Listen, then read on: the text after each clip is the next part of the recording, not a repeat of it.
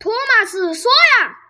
汤姆明白，只要有人正儿八经换他的名和姓，准要遭殃了。老师，过来！我说你怎么跟平时一样又迟到了？汤姆正想撒谎来蒙混过关，猛见一个姑娘的背影，后面垂着两条黄色的长辫子，一股爱情的电流袭来，让他立即认出了她是哪个。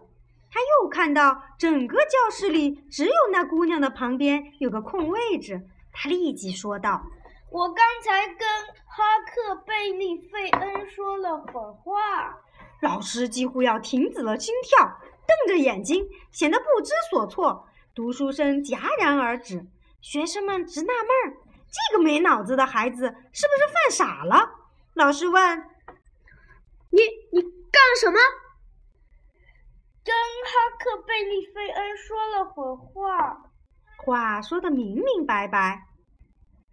汤姆说呀，我还真是第一次听到你说个大实话，真叫人吃惊。这么严重的错误，不能光打手心就了事儿，把外衣给我脱了。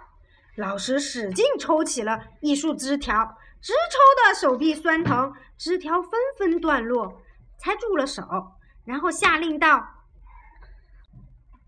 给我去跟女孩子坐在一起，小子，这算是给你一次警告。”汤姆听了，感到非常局促不安，这像是由教室里响起的一声声呵呵笑声引起的。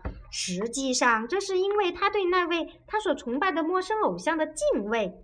以及这天赐良机而激起的极度喜悦之情的流露，他在那松木长凳的边沿坐了下来。小姑娘这罗了罗身子，脑袋偏向了一边。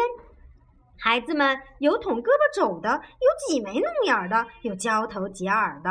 可汤姆无动于衷，胳膊肘搁在面前低矮的常客桌上，摆出了念书的架势。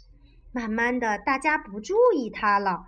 学校里那惯常的嗡嗡读书声再次在沉闷的氛围中响起，汤姆便开始偷看起那女孩子来了。他发现后，对她做了个鬼脸，便转过脑袋，背对着她一会儿。待他小心翼翼转过脸，发现面前摆着一只桃子，他推开了那桃子。汤姆又轻轻地把桃子。推了过去，他又推了回来，但已不再那么怀有明显的敌意了。汤姆再次耐心地把桃子推回到原处，他不再推了。汤姆在石板上潦草地写了：“请尝尝，我还有。”姑娘看了一眼石板上的字，没有任何表示。汤姆又在石板上比比划划起来。左手挡着不让他看，女孩子好一会儿不加理会。好奇心人皆有之，在好奇心驱使下，他很快就流露出一些难以察觉的表示。汤姆装作没注意，继续画着画着。小女孩情不自禁，很想看看，但这男孩子就是装作没有发觉。女孩子败下阵来，迟疑的小声说：“让我看看画些什么。”汤姆露出画的一部分，这是一幅很不出色的漫画。一座有两面山墙的房子，冒烟囱冒出的一股烟，歪歪扭扭。小女孩兴致勃勃，忘我的看起来。汤姆画完了，他细细的看了看，小声说：“挺不错，再画个人。”大画家在房子的前院添了个人，直挺挺的，像架起重机。大有一步跨过院子之势。不过这女孩子并不十分挑剔，对这一怪物还挺欣赏，并小声说：“挺漂亮的男人，把我也画上，跟着他一起。”汤姆画了只沙漏，上面挂着一轮圆月，圆月上还有秸秆状的四肢，伸出去的手掌抓着一把古里古怪的扇子。小姑娘说。真漂亮，但愿我也能画。挺容易的，汤姆小声道：“我来教你。”哦，真的吗？什么时候？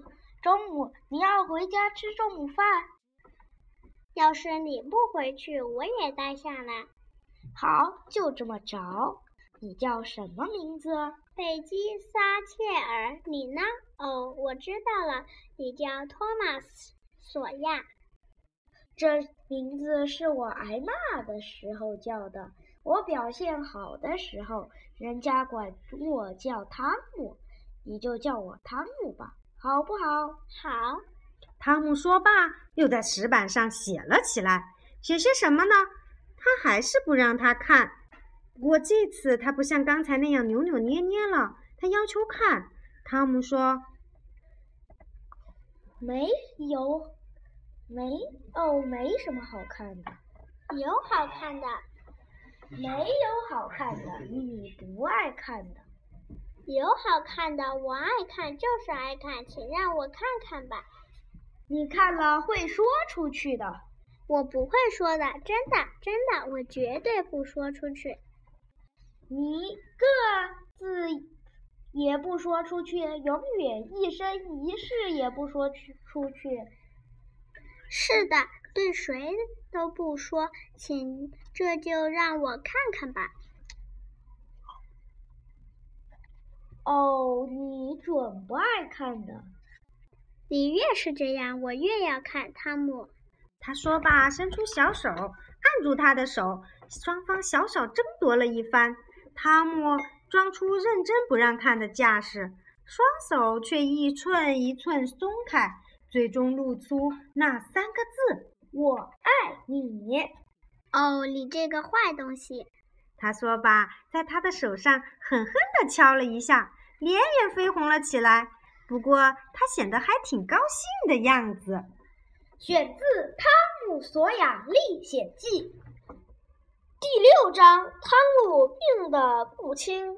汤姆、金刚、老师、雨轩、贝基、撒切尔、慧慧、旁白、金刚妈。谢谢收听。好了。